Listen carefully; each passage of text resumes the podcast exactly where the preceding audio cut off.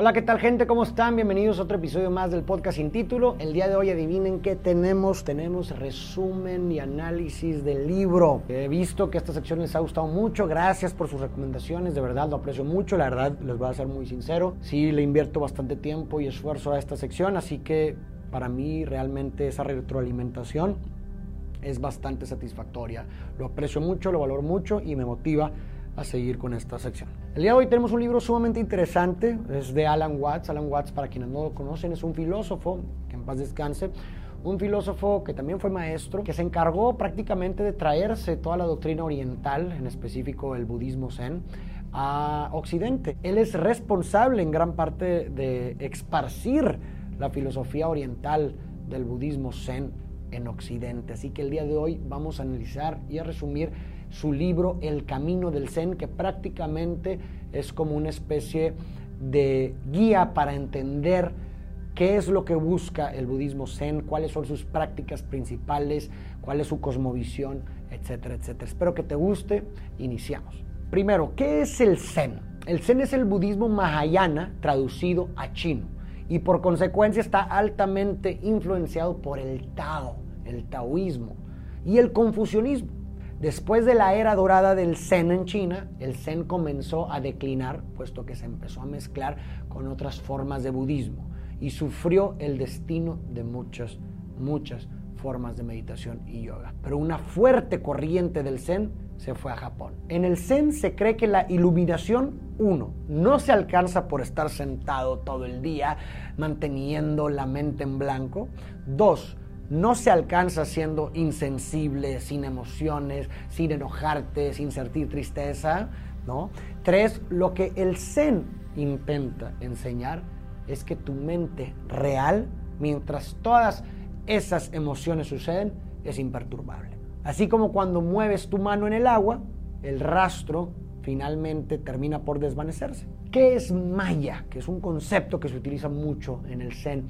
El experto en filosofía sánscrita, Juan Arnau, explica que la palabra sánscrita Maya se refiere a una de las armas por medio de la cual el dios Indra ciega y confunde a sus enemigos y que consiste en una red que le permite hacerse invisible e introducir en sus enemigos falsas percepciones y alucinaciones. Esto es bastante interesante. Entonces, Maya señala, en primer lugar, la imposibilidad de capturar el mundo real con la red mental de palabras y conceptos. Es decir, lo real nunca va a poder ser atravesado por lo ideal.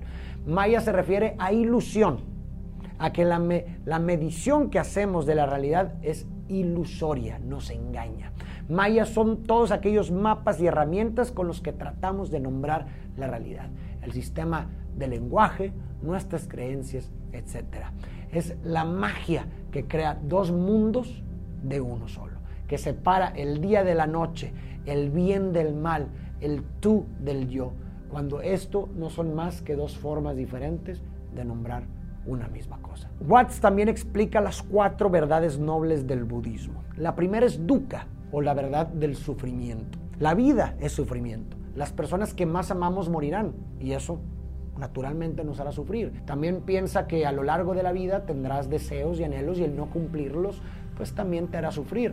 La enfermedad de sufrimiento, vean la situación actual en la que estamos viviendo. Y a lo que va esta verdad es que aceptar que la vida tiene una dosis de dolor inevitable y que no tiene la obligación de ser como nosotros queremos que sea, es un buen primer paso para una buena vida. La segunda verdad noble es samudaya, o la verdad del origen del sufrimiento. La causa del sufrimiento es el deseo y el apego a él. Cuando esperamos y queremos algo de la vida y ésta es incapaz de dárnoslo, surge entonces el resentimiento y el sufrimiento. Cuando nos aferramos a lo incontrolable, cuando nos resistimos a lo inevitable, cuando no aceptamos la realidad, etcétera, es cuando surge el resentimiento y el sufrimiento. La tercera verdad es niroda o la verdad de la cesación del deseo. El sufrimiento se vence eliminando el deseo, es decir, con el desapego.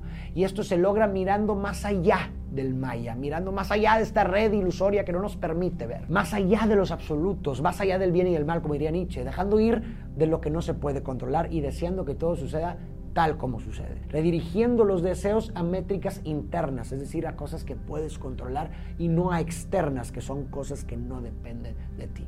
Por ejemplo, en lugar de desear que otra persona no te diga cosas que no quieres escuchar, lo cual no está en tu control, desear que tú tengas la paciencia y la gallardía para responder con respeto si eso llegase a suceder. Esas son métricas internas que dependen de ti.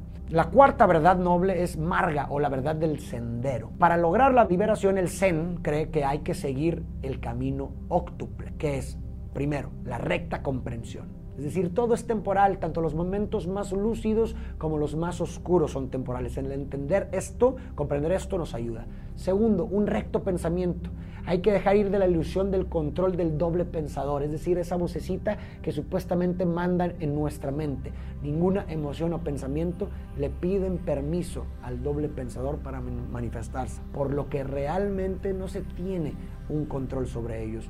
Mucho del exceso del sufrimiento viene de tratar de controlar lo inevitable. En lugar de resistirse a las emociones e intentar controlarlas, siendo nuestra mente un juez que, etiquete, que etiqueta las cosas como buenas o malas, tal vez pudiéramos convertir nuestra mente en un testigo que observa, que contempla y que escucha. Un testigo que observa navegar los pensamientos sin ser pegajoso. El tercer punto del camino óctuple rectas palabras, es decir, con compasión, empatía, entendimiento, tomando en cuenta a los otros y respetando su dignidad como personas. Sinceridad, honestidad y transparencia al hablar. Eso también es parte de, de, este punto. Recta acción, también actuar como nos gustaría que todo el mundo actuara, teniendo a la persona siempre como un fin en sí misma y no como un medio no utilizándola como medio para satisfacer intereses personales. Quinto punto del camino octuple, los rectos medios de la vida, es decir, los medios que utilicemos deben buscar siempre el bien como el fin. Cada profesión, actividad o trabajo tiene un fin trascendental. El propósito del maestro es la formación de las futuras generaciones. El propósito del doctor es la salud y la vida de las personas. El propósito del abogado es la justicia social. No olvidemos el propósito último que tienen cada una de estas profesiones. Número 6, recto esfuerzo, no forzar, enfocarse en lo que depende de nosotros y dirigir nuestra energía y mente solamente a ello. Dar siempre lo mejor de ti y enfocar tu satisfacción ahí. Número 7, recta atención, es decir, dirige tu atención hacia lo que estás haciendo. Y número 8 del camino óctuple, recta concentración, es decir, haz una sola cosa. Mantén sin distraerte la atención dirigida hacia lo que estás haciendo. Ahora, ¿cuáles son los objetivos principales del Zen? El primero es no esforzarse o Wu Wei, no esforzarse por silenciar sentimientos y cultivar indiferencia, sino poder ver a través de la ilusión que lo que es placentero y displacentero están interconectados y son necesarios. No hay alegría sin tristeza, no hay propósito sin obstáculos, no hay día si no hay noche. Y el segundo objetivo es entender que purificar la mente no es no tener pensamientos, sino tener una claridad en la que tu mente no sea pegajosa. A esto se le llama wuxin, que tu mente no espede nada y que más bien fluyes con ella. ¿Cuáles son las prácticas o métodos del Zen para lograr estos objetivos?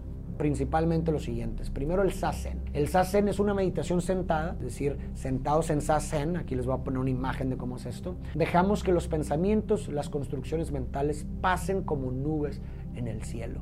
No se ejerce oposición, no se interviene en ellos. Los contenidos pasan y pasan como el río y el rastro se desvanece, llegando al estado puro de la mente. Y la segunda práctica son los koans. Los koans son intentos de los maestros Zens para enseñarles a sus estudiantes a actuar espontáneamente sin pensar. Esto no significa que actúes impulsivamente, sino significa que te deshagas de esos segundos pensamientos ¿verdad? que pueden intervenir. Son una serie de preguntas los koans con apariencia absurda y sin sentido que un estudiante debe de contestar para probar su entendimiento y desarrollo del Zen. La respuesta del koan no se resuelve a través del razonamiento, eso es algo muy importante de los koans. No te vas a, no puedes pensar en lo que te están diciendo, tienes que contestar prácticamente espontáneamente. Los profesores Zen aguardan una respuesta adecuada cuando lo formulan, pero dependiendo de las circunstancias en que el koan es formulado, puede variar la respuesta apropiada. El maestro no está buscando que el discípulo sepa la respuesta correcta,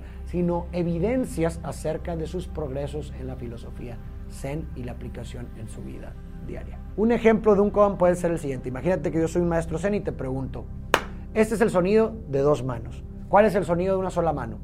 Y me tienes que contestar lo primero que se tenga a la mente. Y yo como maestro zen voy a determinar si tu respuesta evidencia tu entendimiento del zen. Eso es un koan.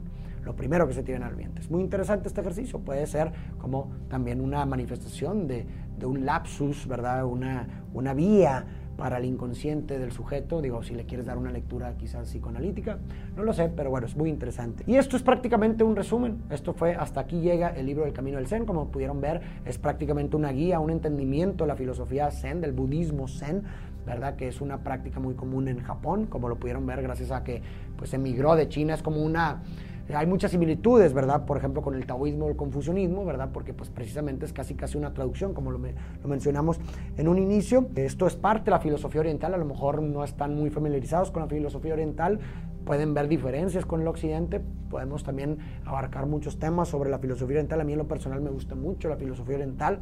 He leído bastante Alan Watts, ¿verdad? Porque como mencioné al inicio también él se encargó de esparcir esta filosofía oriental a occidente. Y podrás entender también con este libro, con este resumen, cómo hay muchas cosas que se malentienden o que se han prostituido o abusado de la filosofía oriental. Por ejemplo, las meditaciones, ¿verdad? Los fines o los objetivos de las meditaciones, pues como los vemos popularmente, son muy diferentes a los objetivos que se tienen o las intenciones que se tienen, por ejemplo, en el budismo zen, como lo hemos visto, ¿verdad? No es no pensar en nada, ¿verdad? Tener la mente en blanco, pues eso no era la intención inicial de este tipo de prácticas para el budismo zen, por ejemplo. ¿Qué piensas de esta doctrina? ¿Qué piensas de este pensamiento? ¿Te gusta? ¿Qué agarras? ¿Qué quitas?